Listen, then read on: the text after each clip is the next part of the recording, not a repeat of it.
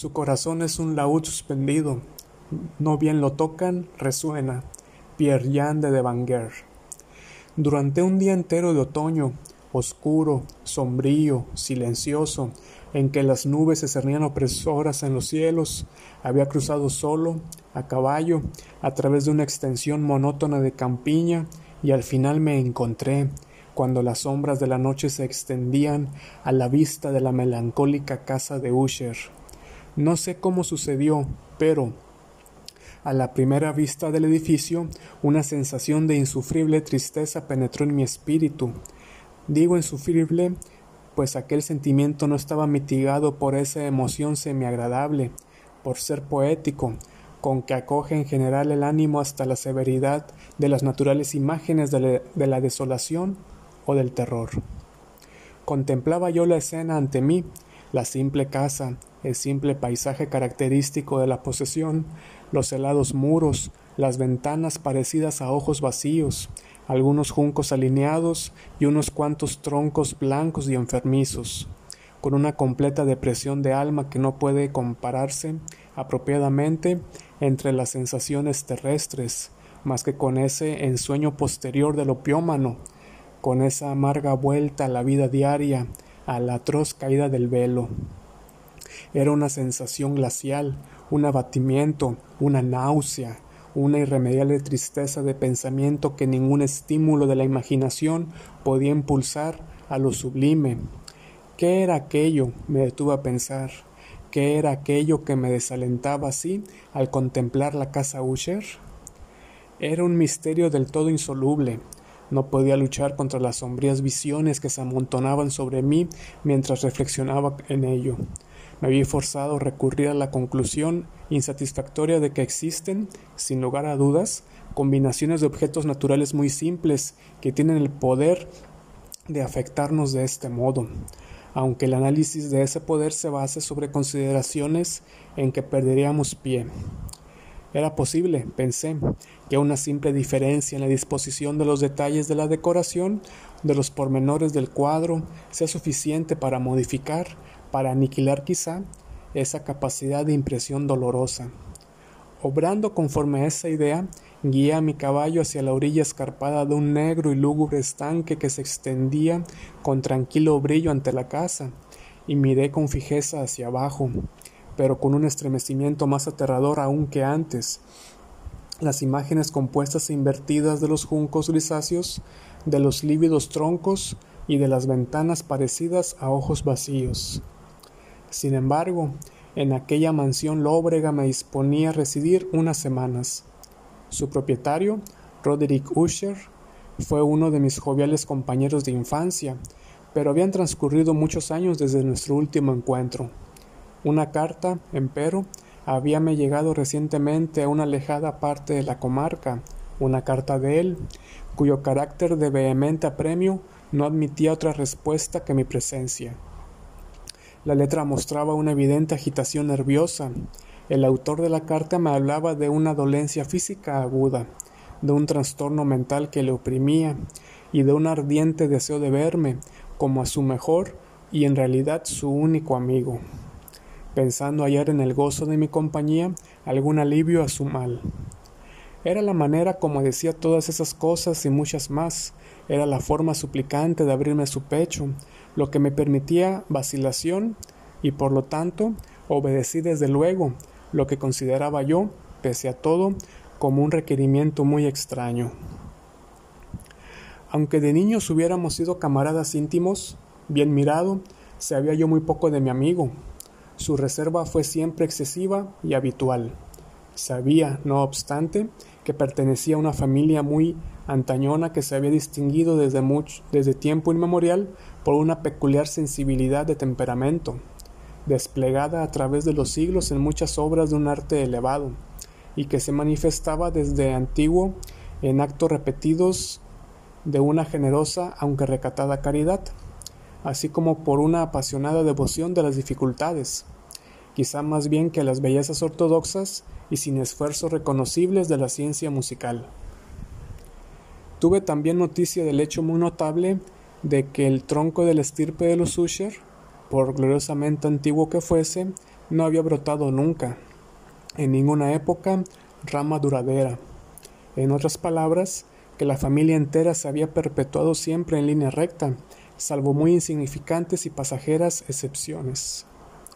Semejante deficiencia pensé, mientras revisaba en mi imaginación la perfecta concordancia de aquellas aserciones con el carácter proverbial de la raza, y mientras reflexionaba en la posible influencia que una de ellas podía haber ejercido en una larga serie de siglos sobre la otra. ¿Era acaso aquella ausencia de rama colateral y de consiguiente transmisión directa, de padre a hijo, del patrimonio del nombre, lo que había a la larga identificado también a los dos, uniendo el título originario de la posesión de la arcaica y equívoca denominación de casa Usher, denominación empleada por los lugareños y que parecía juntar en su espíritu la familia y la casa solariega. Ya he dicho que el único efecto de mi experiencia un tanto pueril, contemplar bajo el estanque, fue hacer más profunda aquella primera impresión. No puedo dudar que la conciencia de mi acrecida superstición, por qué no definirla así, sirvió para acelerar, para acelerar aquel crecimiento. Tal, tal es, lo sabía desde larga fecha, la paradójica ley de todos los sentimientos basados en el terror, y aquella fue tal vez la única razón que hizo cuando mis ojos desde la imagen del estanque se alzaron hacia la casa misma, que brotase en mi mente una extraña visión, una visión tan ridícula en verdad, que si hago mención de ellas para demostrar la viva fuerza de las sensaciones que me oprimían.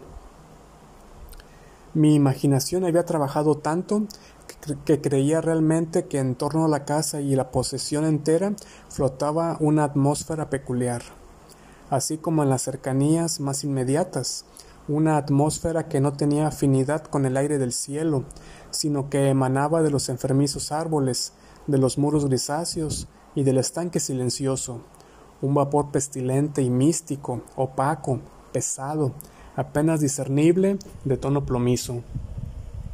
Sacudí de mi espíritu lo que no podía ser más que un sueño y examiné más minuciosamente el aspecto real del edificio. Su principal característica parecía ser la de una excesiva antigüedad. La decoloración ocasionada por los siglos era grande. Menudos hongos se esparcían por toda la fachada, tapizándola con la fina trama de un tejido desde los tejados.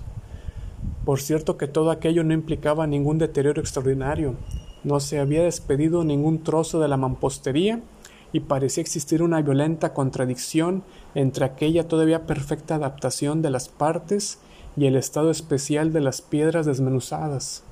Aquello me recordaba mucho la espantosa integridad de esas viejas maderas labradas que han dejado podrir durante largos años en alguna olvidada cueva sin contacto con el soplo del aire exterior. Aparte de este indicio de una ruina extensiva, el edificio no presentaba el menor síntoma de inestabilidad. ¿Acaso la mirada de un observador minucioso hubiera descubierto una grieta apenas perceptible que, extendiéndose desde el tejado de la fachada, se abría paso, bajando en zigzag por el muro, e iba a perderse en las tétricas aguas del estanque? Observando estas cosas, seguí a caballo un corto terraplén hacia la casa. Un lacayo que esperaba cogió mi caballo y entré por el arco gótico del vestíbulo. Un criado de furtivo andar me condujo desde allí, en silencio, a través de muchos corredores oscuros e intrincados, hacia el estudio de su amo. Muchas de las cosas que encontré en mi camino contribuyeron, no sé por qué, a exaltar esas vagas sensaciones de que he hablado antes, los objetos que me rodeaban, las molduras de los techos, sombríos tapices de las paredes, la negrura de ébano de los pisos y los fantasmagóricos trofeos de armas que tintineaban con mis zancadas. Eran cosas muy conocidas para mí, a las que estaba acostumbrado desde mi infancia, y aunque no vacilase en reconocerlas todas como familiares, me sorprendió lo insólitas que eran las visiones de aquellas imágenes ordinarias despertaban en mí. Era una de las escaleras que en, una de las escaleras me encontré al médico de la familia. Su semblante, pensé, mostraba una expresión mezcla de baja astucia y de perplejidad. me saludó con azaramiento y pasó. El criado abrió entonces una puerta y me condujo a la presencia de su señor. La habitación en que me hallaba era muy amplia y alta, las ventanas largas, estrechas y ojivales, estaban a tanta distancia del negro piso de roble que eran en absoluto inaccesibles desde dentro. Débiles rayos de una luz roja abríanse paso a través de los cristales enrejados, dejándolo bastante en claro los principales objetos de alrededor.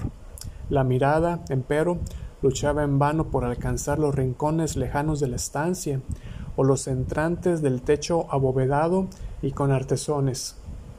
Oscuros tapices colgaban de las paredes. El mobiliario general era excesivo, incómodo, antiguo y deslucido.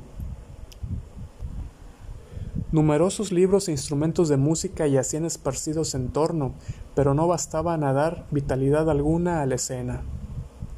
Sentía yo que respiraba una atmósfera penosa, un aire de severa, profunda e irremisible melancolía se cernía y lo penetraba todo. A mi entrada, Usher se levantó de un sofá sobre el cual estaba tendido por completo y me saludó con una calorosa viveza que se asemejaba mucho, tal vez fue mi primer pensamiento, a una exagerada cordialidad, al obligado esfuerzo de un hombre de mundo inuyé. Con todo, la ojeada que lancé sobre su cara me convirtió, me convenció de su perfecta sinceridad. Nos sentamos y durante unos momentos, mientras él callaba, le miré con un sentimiento mitad piedad y mitad de pavor. De seguro, jamás hombre alguno había cambiado de tan terrible modo y en tan breve tiempo como Roderick Usher. A duras penas podía yo mismo persuadirme a admitir la identidad del que estaba frente a mí con el compañero de mis primeros años. Aun así el carácter de su fisonomía había sido siempre notable su cutis cadavérico, unos ojos grandes, líquidos y luminosos sobre toda comparación, unos labios algo finos y muy pálidos, pero de una curva incomparablemente bella, una nariz de un delicado tipo hebraico, pero de una anchura desacostumbrada en semejante forma, una barbilla moldeada con finura, en la que la falta de prominencia revelaba una falta de energía. El cabello, que por su tenuedad suave parecía tela de araña, de araña. Unos rasgos unidos a un desarrollo frontal excesivo componían en conjunto una fisonomía que no era fácil olvidar. Y al presente, en la simple exageración del carácter predominante de aquellas facciones y en la expresión que mostraban, se notaba un cambio tal que dudaba yo del hombre a quien hablaba. La espectral palidez de la piel y el brillo ahora milagroso de los ojos me sobrecogían sobre toda ponderación y hasta me aterraban. Además, había él dejado crecer su sedoso cabello sin preocuparse, y como aquel teñido arácneo flotaba, más que caía en torno a la cara. No podía yo, ni haciendo un esfuerzo, relacionar aquella expresión arabesca con idea alguna de simple humanidad. Me chocó lo primero cierta incoherencia, una contradicción en las maneras de mi amigo, y pronto descubrí que aquello procedía de una serie de pequeños y futiles esfuerzos por vencer un azaramiento habitual, una excesiva agitación nerviosa. Estaba ya preparado para algo de ese género, no solo por su carta, sino por los recuerdos de ciertos rasgos de su infancia, y por las conclusiones deducidas de su peculiar conformación física y de su temperamento, sus actos eran tan pronto vivos como indolentes.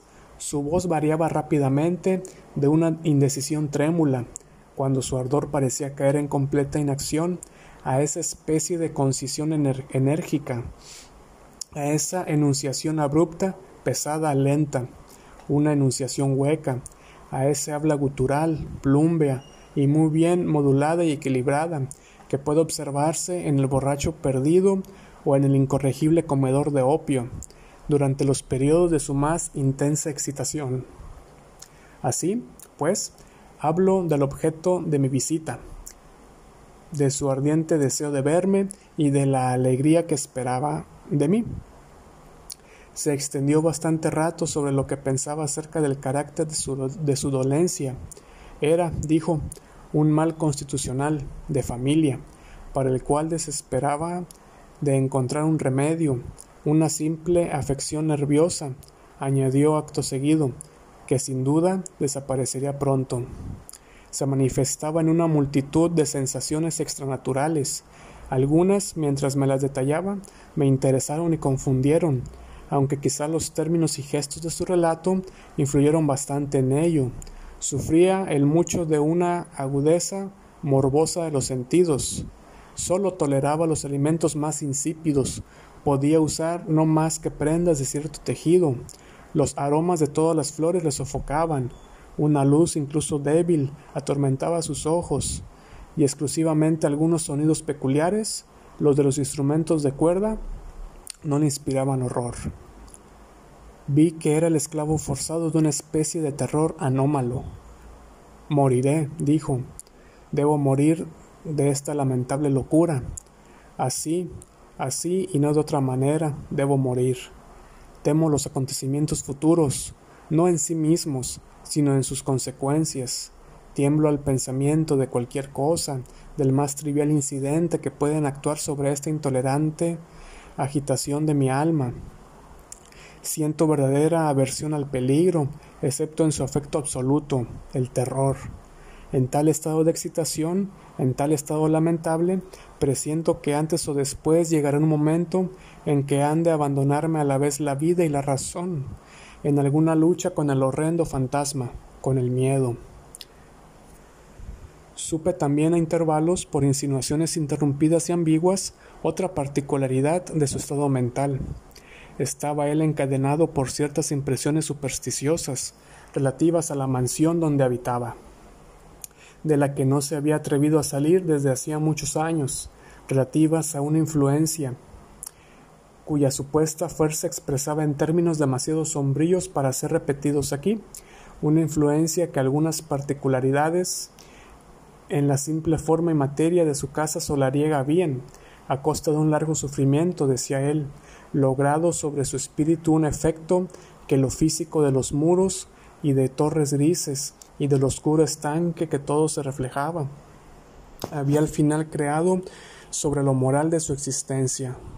Admitía él, no obstante, aunque con vacilación, que gran parte de la especial tristeza que la afligía podía atribuirse a un origen más natural y mucho más palpable, a la cruel y ya antigua dolencia a la muerte, sin duda cercana, de una hermana tiernamente amada, su sola compañera durante largos años, su única y última parienta en la tierra. Su fallecimiento, dijo él con una amargura que no podré nunca olvidar, me dejará a mí, el desesperanzado, el débil, como el último de una de la antigua raza de los Usher. Mientras hablaba, Lady Madeline, así se llamaba, pasó por la parte más distante de la habitación y sin fijarse en mi presencia desapareció. La miré con un enorme asombro no desprovisto de terror, y sin embargo me pareció imposible darme cuenta de tales sentimientos. Una sensación de estupor me oprimía conforme mis ojos seguían sus pasos que se alejaban. Cuando al fin se cerró una puerta tras ella, mi mirada buscó instintivamente la cara de su hermano, pero él había hundido el rostro en sus manos y solo pude observar que una palidez mayor que la habitual se había extendido sobre los descarnados dedos, a través de los cuales goteaban abundantes lágrimas apasionadas. La enfermedad de Lady Madeline había desconcertado largo tiempo las ciencias de sus médicos, una apatía constante, un agotamiento gradual de su persona, y frecuentes, aunque pasajeros, ataques de carácter cataléptico parcial eran el singular diagnóstico. Hasta entonces había ella soportado con firmeza la carga de su enfermedad, sin resignarse, por fin, a guardar cama. Pero, al caer la tarde de mi llegada a la casa, sucumbió, como su hermano me dijo por la noche con una inexpresable agitación, al poder postrador del mal y supe que la mirada que yo le había dirigido sería probablemente la última, que no vería yo nunca más a aquella dama, viva al menos. En varios días consecutivos no fue mencionado su nombre ni por Usher ni por mí, y durante ese periodo hice esfuerzos ardosos para aliviar la melancolía de mi amigo. Pintamos y leímos juntos, o si no, escuchaba yo, como un sueño, sus fogosas improvisaciones en su elocuente guitarra.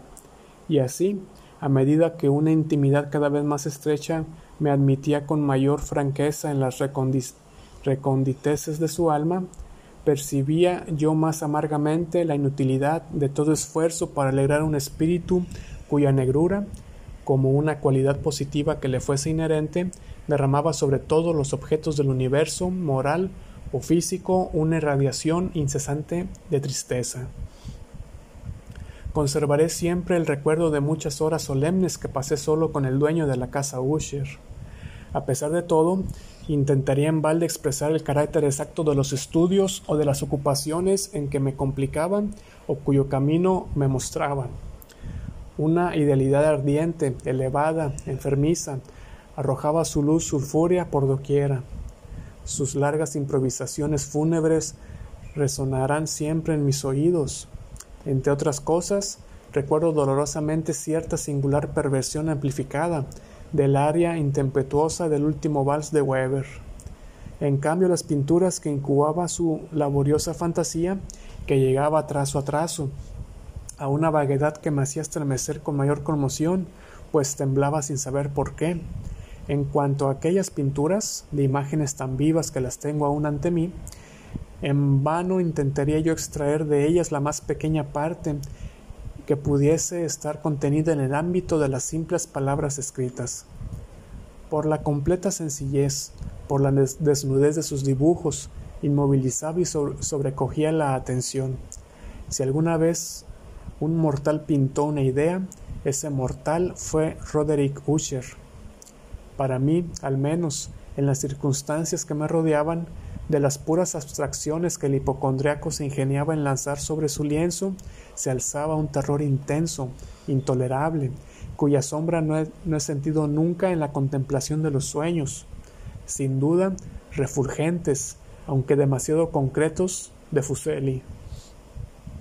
Una de las concepciones fantasmagóricas de mi amigo, en que el espíritu de abstracción no participaba con tanta rigidez, puede ser esbozada aunque apenas con palabras. Era un cuadrito que representaba el interior de una cueva o túnel intensamente largo y rectangular, de muros bajos, lisos, blancos y sin interrupción ni adorno. Aquellos detalles accesorios del dibujo servían para hacer comprender la idea de que aquella excavación estaba a una profundidad excesiva bajo la superficie de la tierra. No se veía ninguna salida a lo largo de su vasta extensión, ni se divisaba antorcha u otra fuente artificial de luz, y sin embargo una oleada de rayos intensos rodeaba de parte a parte, bañándolo todo en un lívido e inadecuado esplendor. Acabo de hablar de ese estado morboso del nervio auditivo que hacía toda música intolerable para el paciente, excepto ciertos efectos de los instrumentos de cuerda. Eran, quizá, los límites estrechos en los cuales se había confinado él mismo al tocar la guitarra, de los que habían dado en gran parte aquel carácter fantástico a sus interpretaciones. Pero, en cuanto a la fervida facilidad de sus, de sus impromptus, no podía uno darse cuenta así. Tenían que ser, y lo eran, en las notas lo mismo que en las palabras de sus fogosas fantasías, pues él las, acompañaba a menudo con improvisaciones verbales rimadas, el resultado de ese intenso recogimiento, de esa concentración mental a los que he aludido antes, y que se observaban sólo en los momentos especiales de la más alta excitación artificial. Recuerdo bien las palabras de una de, una de aquellas rapsodias. Me impresionó acaso más fuertemente cuando él me la dio, porque bajo su sentido interior o místico me pareció percibir por primera vez que Usher tenía plena conciencia de su estado, que sentía cómo su sublime razón se tambaleaba sobre su trono. Aquellos versos titulados El Palacio Encantado eran, poco más o menos, si no al pie de la letra, los siguientes. en el más verde de nuestros valles, habitado por los ángeles buenos, antaño un bello y majestuoso palacio, un radiante palacio, alzaba su frente en los dominios del rey del pensamiento. Allí se elevaba, jamás un serafín desplegó el ala sobre un edificio la mitad de bello. Banderas amarillas, gloriosas doradas, sobre su remate flotaban y ondeaban. Esto, todo esto, sucedía hace mucho, muchísimo tiempo. Y a cada suave brisa que retosaba en aquellos gratos días, a lo largo de los muros pálidos y empenachados, se elevaba un aroma alado. Los que vagaban por este alegre valle, a través de dos ventanas iluminadas, veían espíritus moviéndose musicalmente a los sones de un laúd bien templado, en torno a un trono donde sentado, por firogénito, por un Fausto digno de su gloria, aparecía el Señor del reino, y refulgente de perlas y rubíes era la puerta del bello palacio, por la que salía a oleadas, a oleadas, a oleadas, y centellaba sin cesar una turba de ecos cuya grata misión era sólo cantar, con voces de magnífica belleza, el talento y el saber de su rey. Pero seres malvados, con ropajes de luto, asaltaron la elevada posición del monarca. Ah, lloremos, pues nunca el alba despuntará sobre él, el desolado. Y en torno a su mansión, la gloria que rojeaba y florecía es sólo una historia oscuramente recordada de las viejas edades sepultadas. Y ahora los viajeros, en ese valle, a través de las ventanas rojizas, ven amplias formas moviéndose fantásticamente en una desacorde melodía, mientras, cual un rápido y horrible río, a través de la pálida puerta, una horrenda turba se precipita eternamente, riendo, mas y sonreír nunca más. Recuerdo muy bien que las sugestiones suscitadas por esta balada nos sumieron en una serie de pensamientos en la que se manifestó una opinión de Usher que menciono aquí. No tanto en razón de su novedad, pues otros hombres han pensado lo mismo, sino a causa de la tenacidad con que él la mantuvo. Esta opinión, en su forma general, era la de la sensibilidad de todos los seres vegetales, pero en su trastornada imaginación la idea había asumido un carácter más atrevido aún, e invadía, bajo ciertas condiciones, el reino inorgánico. Me faltan palabras para expresar toda la extensión o el serio abandono de su convencimiento. Esta creencia, empero, se relacionaba, como ya antes he sugerido, con las piedras grises de la mansión de sus antepasados. Aquí las condiciones de, de, la sensibilidad estaban cumplidas, según él imaginaba, por el método de colocación de aquellas piedras, por su disposición, así como por los numerosos hongos que las cubrían y los árboles enfermizos que se alzaban alrededor, pero sobre todo por la inmutabilidad de aquella disposición y por su desdoblamiento en las quietas aguas del estanque. La prueba, la prueba de aquella sensibilidad estaba, decía él, y yo le oía hablar sobresaltado, en la gradual pero evidente condensación por encima de las aguas y alrededor de los muros de una atmósfera que les era propia. El resultado se descubría, añadía él, en aquella influencia muda, aunque importuna y terrible, que desde hacía siglos había moldeado los destinos de su familia y que le hacían a él tal como le veía yo ahora, tal como era. Semejantes opiniones no necesitaban comentarios y no los haré. Nuestros libros, los libros que desde hacía años formaban una parte no pequeña de la existencia espiritual del enfermo, estaban, como puede suponerse, de estricto acuerdo con aquel carácter fantasmal. Estudiábamos minuciosamente obras como el Berbert et Chartreuse de, Gresset, el Belfegor de Maquiavelo, el cielo y el infierno de Swedenborg, el viaje subterráneo de Nicolás Klim de Holberg, la quiromancia de Roberto Flaut, el viaje por el espacio azul de Tieck y La ciudad del sol de Campanella. Uno de sus volúmenes favoritos era una pequeña edición in octavo del Directorium Inquisitorium por el dominico Eimeric de Gironé. Y había pasajes en Pompinius Mela acerca de los antiguos sátiros africanos o egipanes, sobre los cuales Usher soñaba durante horas enteras. Su principal delicia, con todo, lo encontraba en la lectura atenta de un raro y curioso libro gótico in cuarto, el manual de una iglesia olvidada, las Vigilae Mortuorum, Secundum Chorum Ecclesiae Magnitue.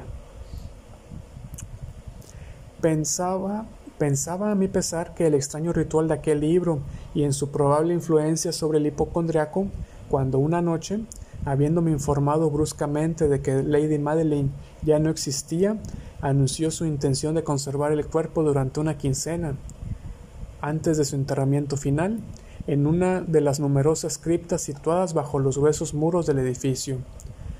La razón profana que daba sobre aquella singular manera de proceder era de esas que no me sentía yo con libertad para discutir. Como hermano, había adoptado aquella resolución, me dijo él, en consideración al carácter insólito de la enfermedad de la difunta, a cierta curiosidad importuna e indiscreta por parte de los hombres de ciencia, y a la alejada y expuesta situación del panteón familiar. Confieso que, cuando recordé el siniestro semblante del hombre con quien me había encontrado en la escalera el día de mi llegada a la casa, no sentí deseo de oponerme a lo que consideraba todo lo más como una precaución inocente, pero muy natural. A ruegos de Usher, le ayudé personalmente en los preparativos de aquel entierro temporal. Pusimos el cuerpo en el féretro, y entre los dos lo transportamos a su lugar de reposo. La cripta en la que lo dejamos y que estaba cerrada hacía tanto tiempo que nuestras antorchas semiacabadas en aquella atmósfera sofocante no nos permitían ninguna investigación. Era pequeña, húmeda, y no dejaba penetrar la luz. Estaba situada a una gran profundidad, justo debajo de aquella parte de la casa donde se encontraba mi dormitorio había sido utilizada, al parecer, en los lejanos tiempos feudales como mazmorra y en días posteriores como depósitos de pólvora o de alguna otra materia inflamable, pues una parte del suelo y todo el interior de una larga bóveda que cruzamos para llegar hasta allí estaban cuidadosamente revestidos de cobre. La puerta, de hierro macizo, estaba también protegida de igual modo. Todo aquel inmenso peso giraba sobre sus goznes producía un ruido singular, agudo y chillante. Depositamos nuestro lúgubre fardo sobre unos soportes en aquella región de horror, apartamos un poco la tapa del féretro, que no estaba aún atornillada, y miramos la cara del cadáver. Un parecido chocante entre el hermano y la hermana atrajo enseguida mi atención, y Usher, adivinando tal vez mis pensamientos, murmuró unas palabras, por las cuales supe que la difunta y él eran gemelos, y que habían existido siempre entre ellos unas simpatías de naturaleza casi inexplicables. Nuestras miradas, entre tanto, no permanecieron fijas mucho tiempo sobre la muerta, pues no podíamos contemplarla sin espanto. El mal que había llevado la tumba a Lady Madeline en la plenitud de su juventud había dejado, como suele suceder en las enfermedades de carácter estrictamente cataléptico, la burla de una débil coloración sobre el seno y el rostro, y en los labios, esa sonrisa equívoca y amorosa que es tan terrible con la muerte. Volvimos a colocarlos y atornillamos la tapa, y después de haber asegurado la puerta de hierro, emprendimos de nuevo nuestro camino hacia las habitaciones superiores de la casa, que no eran menos tristes. Y entonces, después de un lapso de varios días de amarga pena, tuvo lugar un cambio visible en los síntomas de la enfermedad mental de mi amigo. Sus maneras corrientes desaparecieron, sus ocupaciones ordinarias eran descuidadas u olvidadas.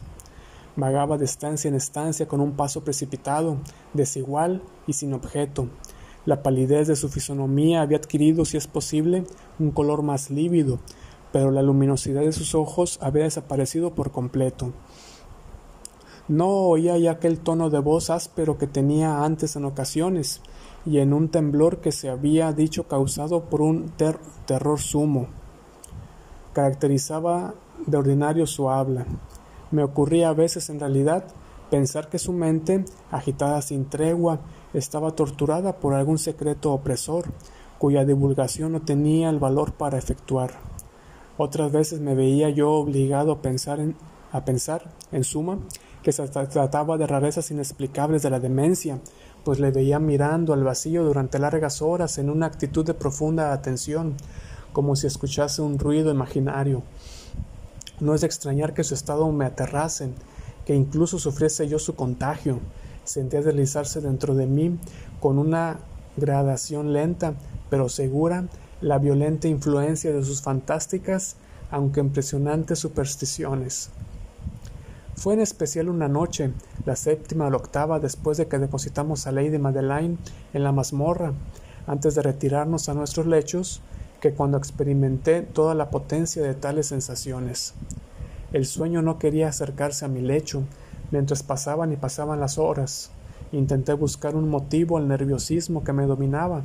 Me esforcé por persuadirme de que lo que sentía era debido, en parte a menos, a la influencia trastornadora del mobiliario opresor de la habitación, a los sombríos tapices desgarrados que, atormentados por las ráfagas de una tormenta que se iniciaba, vacilaban de un lado a otro sobre los muros y crujían penosamente en torno a los adornos del lecho.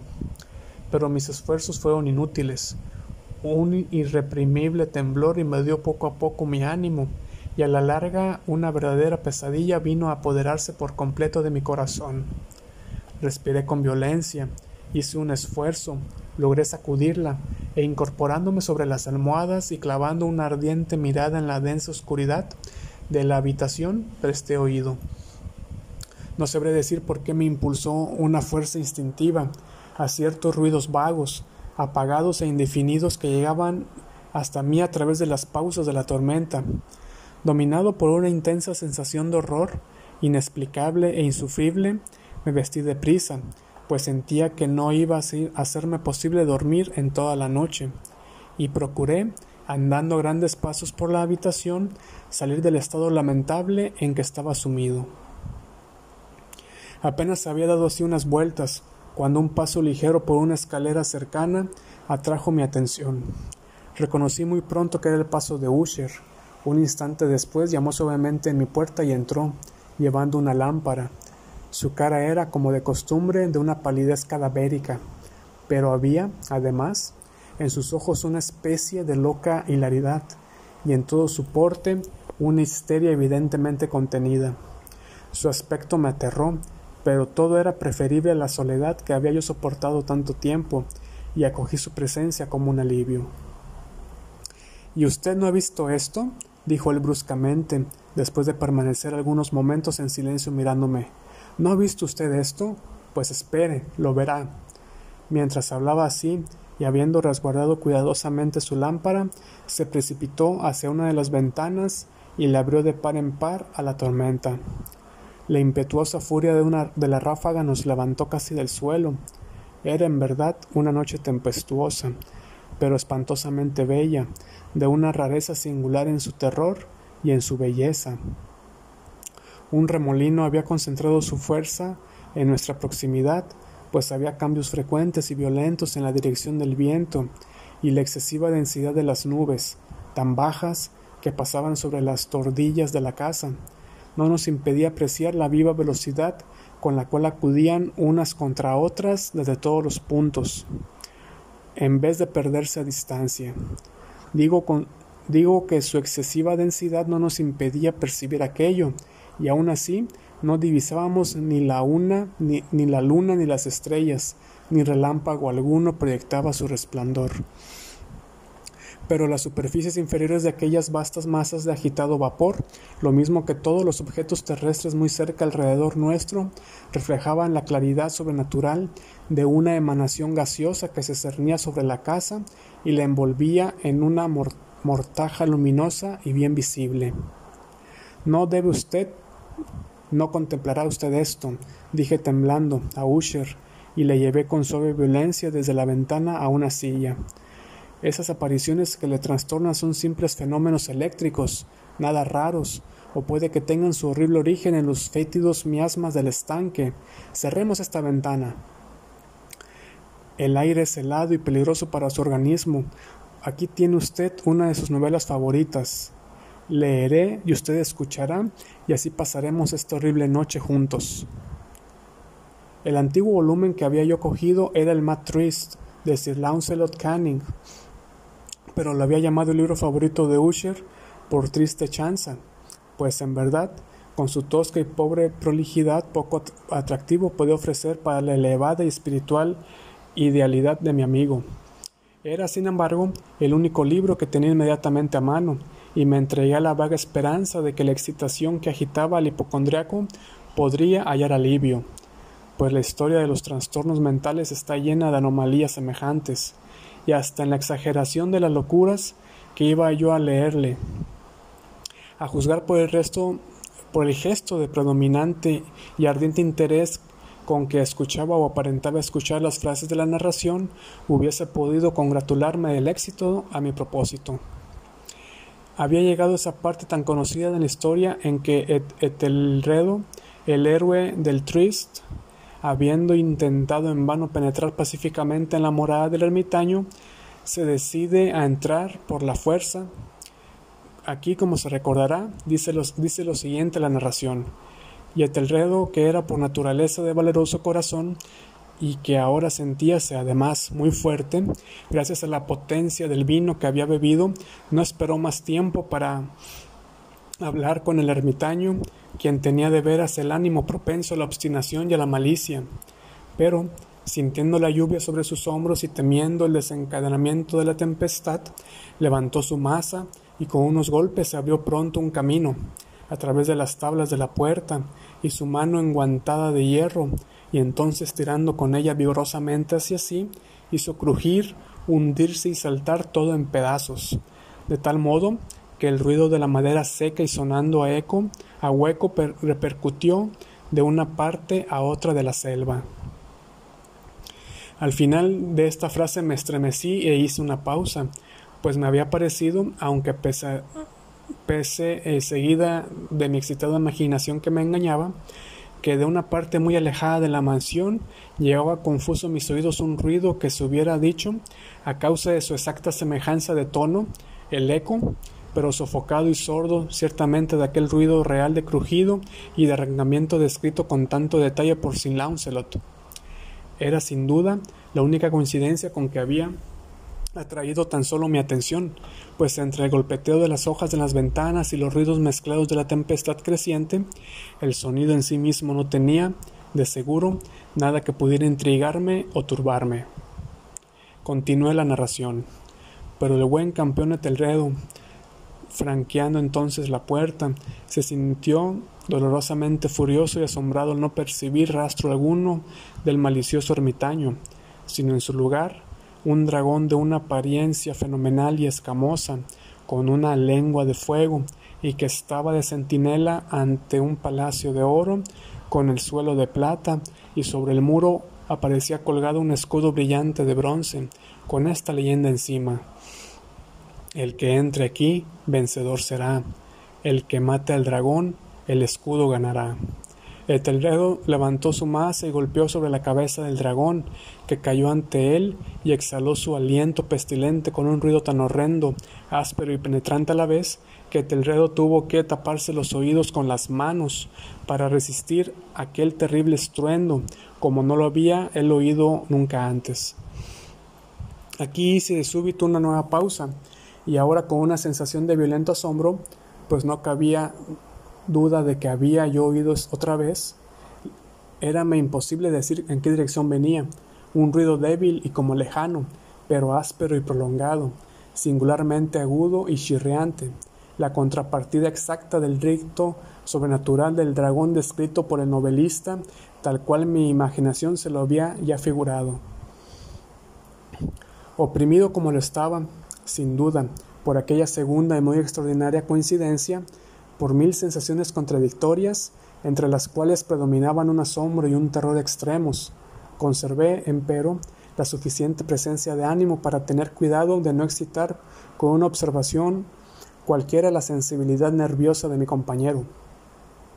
No estaba seguro en absoluto de que él hubiera notado los ruidos en cuestión, ni siquiera, a no dudar, una extraña alteración habíase manifestado desde hacía unos minutos.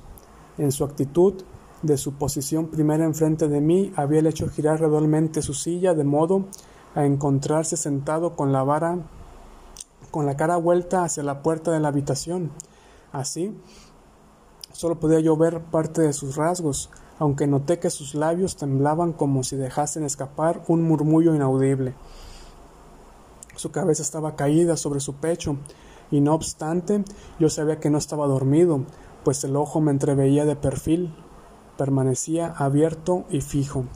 Además, el movimiento de su cuerpo contradecía también aquella idea, pues se balanceaba con su suave pero constante y uniforme oscilación. Noté, desde luego, todo eso y reanudé el relato de Sir Launcelot, que continuaba así. Y ahora el campeón, habiendo escapado de la terrible furia del dragón y recordando el escudo de bronce, y que el encantamiento que sobre él pesaba estaba roto, apartó la masa muerta delante de su camino y avanzó valientemente por el suelo de plata del castillo hacia el sitio del muro de donde colgaba el escudo, el cual, en verdad, no esperó a que estuviese él muy cerca, sino que cayó a sus pies sobre el pavimento de plata, con un pesado y terrible ruido. Apenas habían pasado entre mis labios estas últimas sílabas, y como si en realidad hubiera caído en aquel momento un escudo de bronce pesadamente sobre un suelo de plata, oí el eco claro, profundo, metálico, resonante, si bien sordo en apariencia. Excitado a más no poder, salté sobre mis pies, en tanto que Usher no había interrumpido su balanceo acompasado. Sus ojos estaban fijos ante sí, y toda su fisonomía contraída por una pétrea rigidez. Pero cuando puse la mano sobre su hombro, un fuerte estremecimiento recorría todo su ser, una débil sonrisa tembló sobre sus labios y vi que hablaba con un murmullo apagado, rápido y balbuceante, como si no se diera cuenta de mi presencia. Inclinándome sobre él, absorbí al fin el horrendo significado de sus palabras. ¿No oye usted?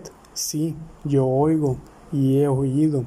Durante mucho, mucho tiempo, muchos minutos, muchas horas, muchos días, he oído, pero no me atrevía. Oh, piedad para mí, mísero desdichado que soy. No me atrevía, no me atrevía a hablar. La hemos metido viva en la tumba. ¿No le he dicho que mis sentidos estaban agudizados? Le digo ahora que he oído sus primeros débiles movimientos dentro del ataúd. Los he oído hace muchos, muchos días, y sin embargo no me atreví a hablar. Y ahora, esta noche, el telredo, jaja, la puerta del ermitaño rota, el grito de la muerte del dragón y el estruendo del escudo. Diga usted mejor el arrancamiento de su féretro y el chillido de sus goznes de hierro de su prisión y su lucha dentro de la bóveda de cobre. Oh, ¿a dónde huir? ¿No estará ella aquí enseguida? ¿No va a aparecer para reprocharme mi precipitación? ¿No he oído su paso por la escalera? ¿No percibo el pesado y horrible latir de su corazón? Insensato. Y en ese momento se alzó furiosamente de puntillas y aulló sus sílabas como si en aquel esfuerzo exhalase su alma. Insensato. Le digo a usted que ella está ahora detrás de la puerta.